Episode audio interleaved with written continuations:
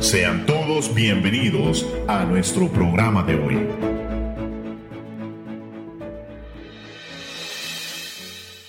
Ocho y media de la mañana, bienvenidos a este su programa, Verdades Eternas. Mi nombre es José Alfaro y el día de hoy en cabina me acompaña mi hermana María José Gutiérrez. Hermana, muy buenos días. Muy buenos días, hermano. Muy buenos días a todos los que nos escuchan desde temprano en la mañana. Muchas bendiciones desde ya. Que sea el Señor el que les guarde en donde sea que se dirijan. O los que apenas se van levantando. Amén, cierto. ya salga de la cama, hermano, quítese las lagañas, es tiempo de vivir un día más de vida. Y en cabina está mi hermano César Celedón. El día de hoy, hermanos, tenemos un programa muy verdadero, ¿verdad? Amén. es un programa que va a tratar principalmente acerca de diciendo la verdad. Ese es el tema. Y vamos a abrir con la siguiente cita bíblica que dice de la siguiente manera. Juan capítulo 8 versículo 44. Sois de vuestro padre el diablo y creéis hacer los deseos de vuestro padre. Él fue un homicida desde el principio y no se ha mantenido en la verdad porque no hay verdad en él. Cuando habla mentira, habla de su propia naturaleza, porque es mentiroso y el padre de la mentira. Diciendo la verdad, hermanos, tiene como propósito, ¿verdad? Este tema, explicar, primero que nada, las diferencias entre decir la verdad y herir con la verdad. Recordemos bien, hermanos, de que en el actual clima del mundo, vemos de que se le da prioridad a las preferencias personales sobre los principios eternos de Dios. Entonces, lamentablemente, esta es una actitud que ha infiltrado a la iglesia. En ocasiones escuchamos a personas decir de que ellos no temen hablar con la verdad o que no tienen pelos en la lengua. Sin embargo, sus palabras en realidad no tienen la intención de redarguir o, o, edificar al oyente, sino de que tienen uno o dos propósitos. Primero, un sentido de prepotencia narcisista como defensores o cruzados de la verdad. O en segundo lugar, que se responda a sus denuncias con severidad en contra del transgresor.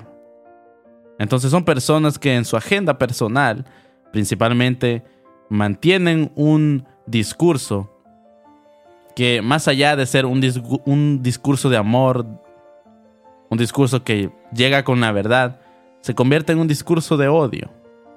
De odio hacia el transgresor, de odio hacia el pecador y no al pecado. Entonces es ahí donde nosotros debemos de encontrar el equilibrio entre amar a las personas, entre el amor y amar a las personas. Ya que muchas veces, ¿verdad? La escritura no niega el hecho, hermana María, de que es necesario decir la verdad. Sin embargo, ¿qué podemos qué es lo que dice realmente la Biblia con respecto a esto? Bueno, verdad, este eh, está duro cómo empezamos primero que nada porque necesitamos conocer esa diferencia como creyentes entre decir la verdad y herir con ella. ¿Verdad? la amonestación bíblica es, ¿verdad?, decir la verdad en amor y no hacerlo de una forma cínica. Es decir la verdad, pero con ese amor, con esa gracia que nos distingue a nosotros, los hijos de Dios, y no hacerlo con el propósito de denigrar, de humillar a la persona ni tampoco tiene que ser en un tono, ¿verdad?, de superioridad espiritual, porque ni usted ni yo somos, ¿verdad?, superiores el uno del otro, porque todos estamos en esta travesía, ¿verdad?, de mejorar día tras día a partir de la misericordia que el Señor nos da. Así que nosotros tampoco, ojo, tampoco podemos amar tanto que la tolerancia nos lleve a guardar silencio ante el pecado. No sé si alguna vez, hermano, ¿verdad? No sé usted, yo he tenido estas experiencias antes, de que uno no puede reprender a una persona porque la aprecia tanto. O digamos entre padres a hijos, digamos, el padre, ¿verdad? Tal vez es un coordinador y el hijo, ¿verdad? Es este su auxiliar o su servidor o algo por el estilo. Es algo que incluso pasa en la célula. De que no se puede, ¿verdad? A corregir o exhortar con amor porque el amor está siendo un conflicto en ese aspecto. yo creo que ahí, hermana, creo que va más allá de eso. Yo creo que esa interpretación de amor, principalmente lo que tiene, es que carece de el conocimiento de la importancia de la verdad. En el sentido de que las personas no quieren incluir la verdad en, eh, no quieren incluir la verdad en su relación con las demás personas porque saben que pueden llegar a lastimarlas. Eso en primera instancia. Pero recordemos, hermana, de que si uno realmente ama a alguien, no le va a mentir. si uno realmente ama a alguien, va, va, a decir, va a hablarle con la verdad, porque lo ama, incluso con los hijos. Ya que la, la verdad, hermanos, previene, la verdad aclara. Entonces, no le puedo decir que no me ha, que me yo creo que probablemente muchos años atrás me habrá pasado. Pero una persona que ya ha entendido lo que es lo, lo que es realmente el amor hacia el prójimo, se da cuenta de que uno hace más daño cuando no reprende a las personas que cuando lo hace. Así es. Ya que en primera instancia lo que uno busca muchas veces es prevenir lo que mucho, muchas veces uno busca es aconsejar. Entonces cuando surge la verdad, por ejemplo, en aconsejar a una persona que, este, por dar un ejemplo, una persona que, que no quiere reprender a sus hijos, ¿verdad? Porque dice, no, es que a mí cuando era pequeño eh, me, lastimaban mucho mis padres. Y por eso no, no quiero reprenderlos porque no quiero ser como mis padres. Eso en primera instancia, eso ya, por decirlo por decirlo así, es más que todo una incertidumbre entre qué es lo que puede pasar si esta persona este, disciplina a sus hijos o no lo hace. Entonces es ahí donde el amor de Dios tiene que verse reflejado en nosotros.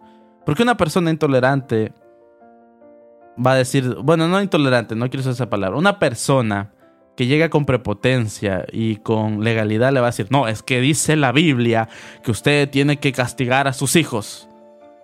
Y le va a dar una cita, una cita bíblica que diga, no, es que este... Ah, que uno tiene que castigar con un palo y que no sé qué. Y es ahí donde realmente uno tiene que distinguir entre si uno está hablando con amor y verdad o está hablando con odio y verdad. Entonces, en vez de decir que la disciplina es necesaria para el crecimiento de las personas, eso es muy diferente. Entonces, tanto la verdad como el amor tienen que ir acompañados al momento de denunciar el pecado. Entonces, sin uno, sin uno y el otro, eso nos hace caer en legalismo. Y en una... O, ¿verdad? Cuando el amor, ¿verdad? No, cuando una persona dice, no, es que no quiero hacerlo porque lo amo demasiado, entonces eso se convierte en una tolerancia desmedida. Eso sí, cabe aclarar de que la verdad es intolerante. Ahora, ¿qué es lo que hace que una verdad eh, sea bien recibida? Cuando se habla con amor. Entonces, es ahí cuando nosotros nos tenemos que preguntar, hermana María, ¿en qué momentos tenemos que decir la verdad de una manera amorosa o de una manera este, estricta. Entonces es aquí donde yo le quiero preguntar, ¿verdad? ¿Cómo podemos, cómo podemos hablar la verdad, denunciar el pecado y a la vez demostrar el, amor al Salvador? Creo que esa es la, la combinación perfecta para hablar acerca, para cómo decir la verdad. No, pues claro, porque esa combinación representa, ¿verdad?, el hecho de que la verdad y el amor van agarrados de la mano. Porque una vez más, ¿verdad? Siguiendo con el ejemplo de los hijos, de que sí, uno les ama con todo su corazón, pero por el hecho de que les ama, les tiene que decir la verdad.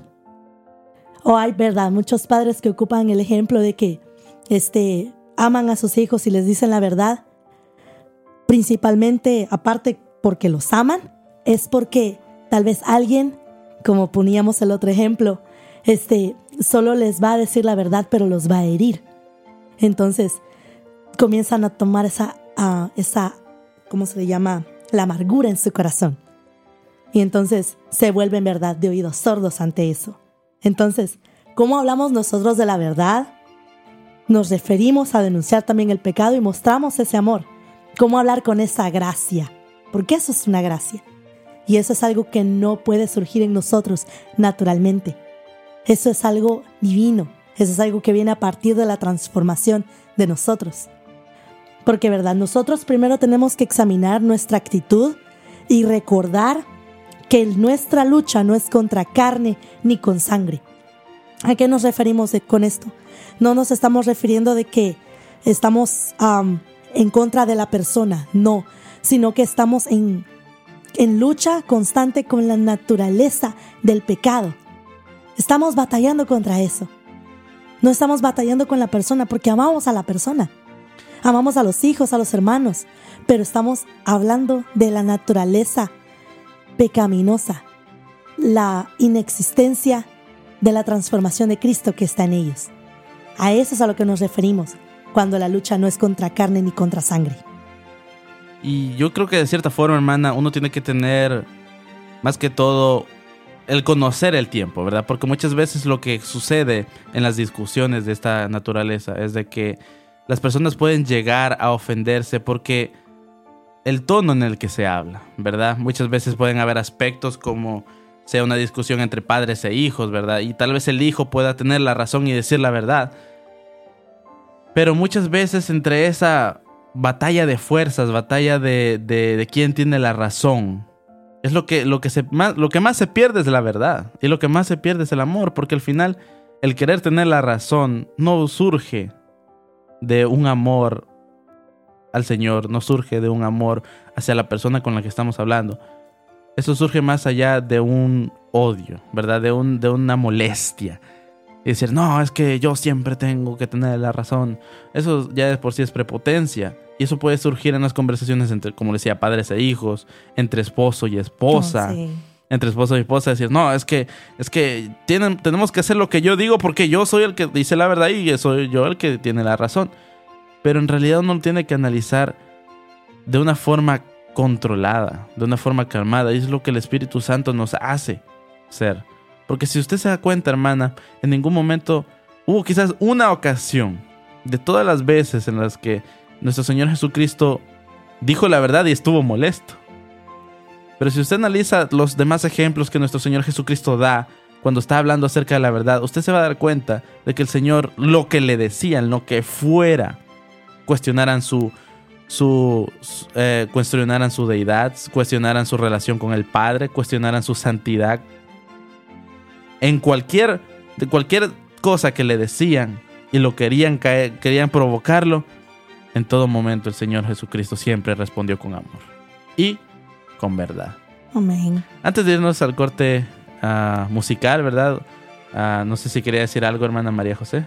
Aleluya, solo motivarles a cada uno de ustedes que siga conectado a este su programa Verdades Eternas. Nos seguimos gozando en la presencia del Señor, en su verdad, gozándonos en meditar esta palabra y que haya algo que usted atesore y haya algo que usted día tras día continúe practicando. Nos vamos rápidamente a un corte musical, no se desconecte en este su programa, Verdades Eternas. Antes de diste identidad, llamado a vivir en tu santidad, sabiendo muy bien que yo iba a fallar. Oh, oh. En altas y en bajas tú estás ahí, trazas el camino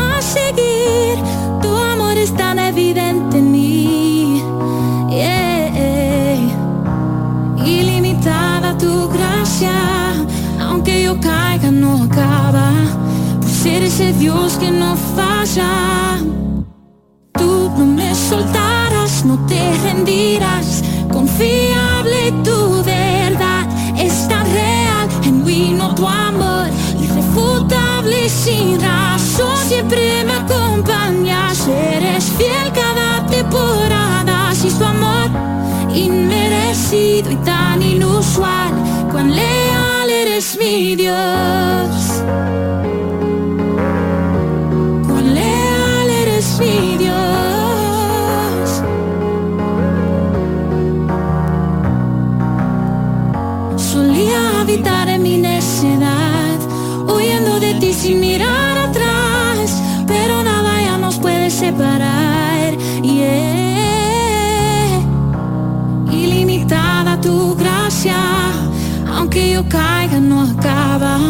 pues eres el Dios que no falla.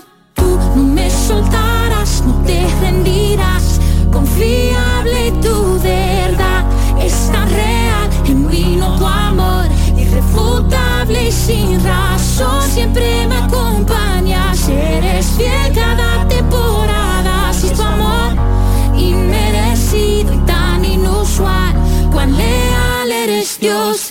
que with all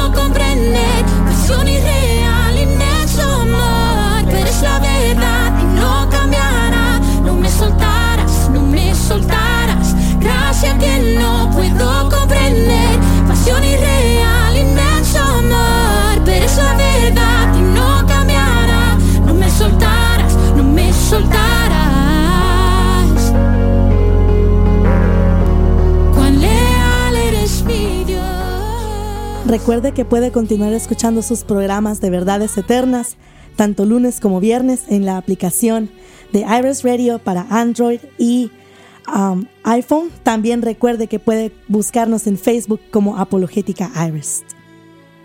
Continuamos con este su programa, Verdades Eternas.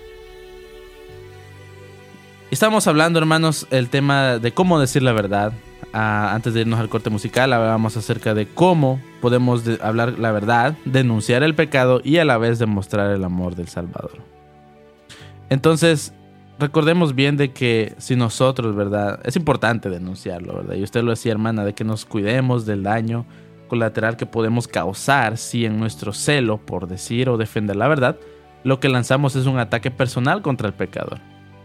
Entonces, recordemos que esto, esto puede causar un, un endurecimiento contra el Evangelio por parte de la persona a quienes le queremos edificar. Esto se debe lamentablemente a que la imagen secular de la iglesia, sea de una de hombres y mujeres que se la pasan condenando y causando a todos aquellos, acusando a todos aquellos que no comparten sus principios, esto difiere en gran manera de la imagen secular de la iglesia primitiva, donde se hablaba de los cristianos como siervos, gente hospitalaria y preocupada por el bienestar de su prójimo. Entonces, hermana María, si nosotros hemos recibido, ¿verdad?, el mandato de decir la verdad con amor, ¿a qué nos ha llamado Dios? Bueno, pues así como lo mencionábamos brevemente, dando un ejemplo simple de cómo era la iglesia primitiva, se hablaba, ¿verdad?, de la hospitalidad como un atributo de los cristianos, la preocupación por el bienestar del prójimo. So, el Señor nos llama a vivir verdad, a ser humildes, a ser mansos, a ser pacientes, amorosos y a no humillar a quien necesita corrección. Esos son atributos ganados, dados a nosotros por el Espíritu Santo. Porque esta clase de, de carácter que Dios nos ha mandado hacer es algo que muy difícilmente se mira en el mundo.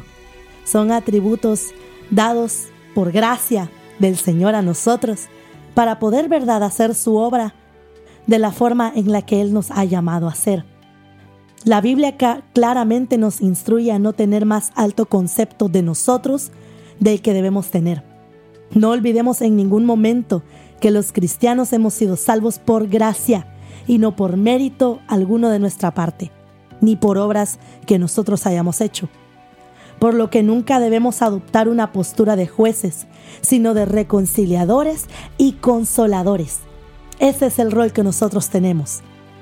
Y ese es el rol que la iglesia está llamada a hacer día tras día, en el lugar en el que usted se encuentre con su familia, con los amigos, con los compañeros de trabajo, con las personas que usted evangeliza y usted invita a su reunión. Recuerde, usted no es un juez, usted es un consolador y un reconciliador. También recuerde, hermanos, de que no olvidemos que el Espíritu Santo es el que convence de pecado. Eso es algo que no se nos tiene que olvidar. Nosotros no convencemos a las personas. El Señor es quien lo hace a través de su Espíritu Santo. Ese es el espíritu de justicia y de juicio.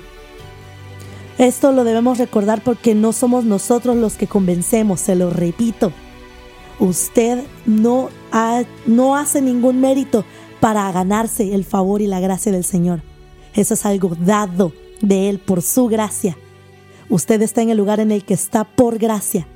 Usted y yo estamos en el lugar en el que estamos, con, nuestro, con nuestros pies sobre la tierra, en nuestro juicio cabal y vestidos, porque a Él le ha placido tenernos aquí. Independientemente de las circunstancias, independientemente de dónde venga, independientemente de todo lo que ha sucedido a lo largo de su vida, usted está en el lugar en el que está, porque al Señor le ha placido. A nosotros nos toca sembrar la semilla de la verdad en el tono, actitud y espíritu que el Señor nos demostró cuando confrontó a los pecadores con sus pecados. El Señor ya modeló cómo nosotros dirigimos la verdad hacia los demás. El Señor ya la expresó, ya la manifestó. Ahora es el turno de nosotros, ahora en estos tiempos tan difíciles, en donde la gente busca verdad, considerarse superior a los otros, en donde predomina la prepotencia, en donde constantemente se humilla los unos a los otros, a venir a mostrar esa actitud de consuelo, esa actitud de humildad, esa mansedumbre, que son caracteres propios de un hijo de Dios. Entonces, si seguimos el ejemplo dado por el Señor durante su ministerio terrenal, no tendremos problemas para poder decir la verdad en amor.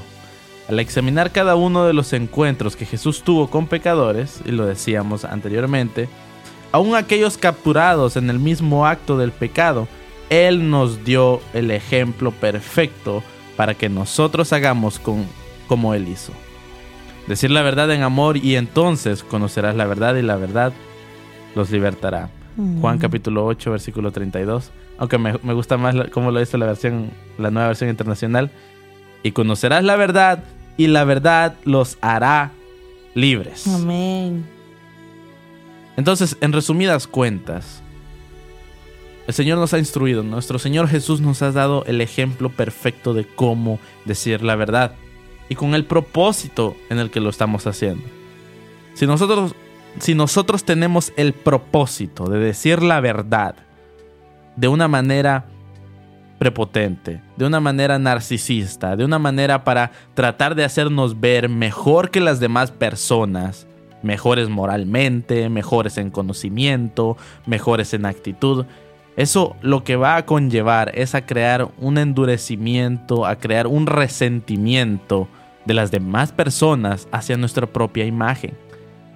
Pero si nosotros llevamos la verdad de una manera amorosa, de una manera no tolerante, porque recordemos que la verdad es, intolerante, pero llevamos la verdad de una manera calmada, de una manera con el propósito de edificar a las personas y que el Espíritu Santo les convenza a ellas del pecado, entonces nosotros vamos a hacer la voluntad de Dios de una manera perfecta, ya que la voluntad de Dios, hermanos, tenemos que desempeñarlas con ese propósito, con un sello de excelencia. Ya que no podemos, hermanos, ir hiriendo a las personas esperando de que nuestra labor les va a sanar.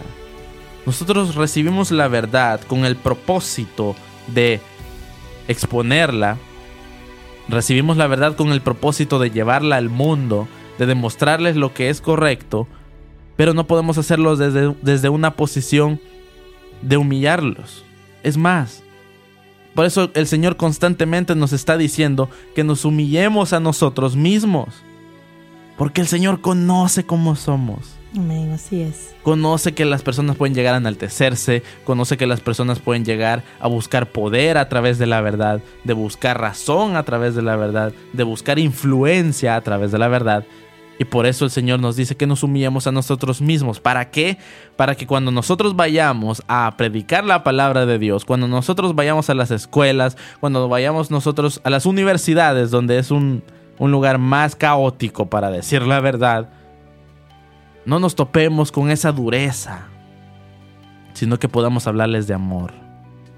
Ya que el amor, hermanos, es algo que constantemente está buscando el mundo, el ser humano. Está buscando amor, está buscando aprobación, está buscando un camino correcto, está buscando la paz, la felicidad. El mundo está buscando muchas cosas, pero no podemos detenernos a querer pelear contra el mundo, ya que las personas que vemos que cometen, que cometen pecado solo son víctimas de la corrupción. Aunque tienen toda la culpa de, las acciones que cometen, pero nuestro, nuestra misión, y usted lo decía, hermana, nuestro propósito es edificar a las personas, es evangelizarlas. En ningún momento Dios nos ha dado la potestad de quitar los pecados de alguien. El Señor no, no, no, no, dijo en su Biblia, y todos aquellos que vengan con pecados, tú les vas a hacer libres. En ningún momento el Señor nos ha dado la potestad de quitar los pecados de las personas, de perdonarlos, de perdonarlos de sus pecados. En ningún momento el Señor nos ha dado la potestad para eso. Únicamente el Señor nos dijo que fuéramos, hiciéramos discípulos, que fuéramos y habláramos la verdad para que las personas fueran libres. Así que hermano, hermana, donde sea que se encuentre, si usted predica la palabra de Dios o aconseja a alguien, hágalo pensando de que si esa persona se va a enojar, a pesar de que usted trate de hablarle con toda la tranquilidad del mundo, recuerde que eso también es amor. Eso también es amar a las personas. Ya que, como le decía, las personas tal vez no le guste lo que van a escuchar, pero todo depende también de cómo usted lo haga. Hermana María José, unas palabras antes de despedirnos. Aleluya. Motivarles a cada uno de ustedes que, a donde sea que ustedes vayan, siempre digan la verdad. No se queden callados. Exprésenla con el amor, con la gracia, con la mansedumbre, con la que Dios nos ha mostrado también ese amor, con la que Dios nos está manifestando de su verdad. La palabra nos guía todos los días, constantemente, mostrándonos las maravillas que el Señor ha hecho con nosotros. ¿Por qué no predicar de ellas? ¿Por qué no predicar de las maravillas que Dios puede hacer en cada uno de nosotros? Eso es algo que no solo es capaz de destruir todas aquellas las ataduras del corazón del hombre. Cuando una persona habla de amor, nadie puede resistirse. Cuando Dios nos habla a nosotros de amor, no nos pudimos resistir.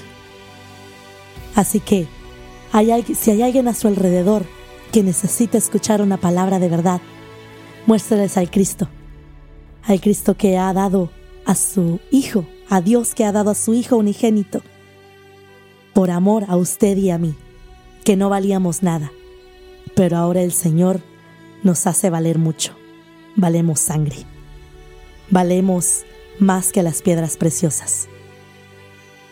Ame a su prójimo así como el Señor nos amó a nosotros. Este ha sido José Alfaro y nada más quiero decirles de que ah, también tengan cuidado cómo hablan la verdad con los jóvenes, ya que hay una etapa en la que nosotros los jóvenes pensamos que nos la sabemos todas, de que sabemos todo lo que pasa y, y siempre tengo la razón y nadie puede decir lo contrario de ello. Así que también aprendamos cómo decir la verdad para, con los jóvenes ya que son los que muchas veces se pueden llegar a resentir con, la, con el Señor especialmente. Amén. Este ha sido su programa Verdades Eternas. Nos vemos en una próxima ocasión. Hasta la próxima.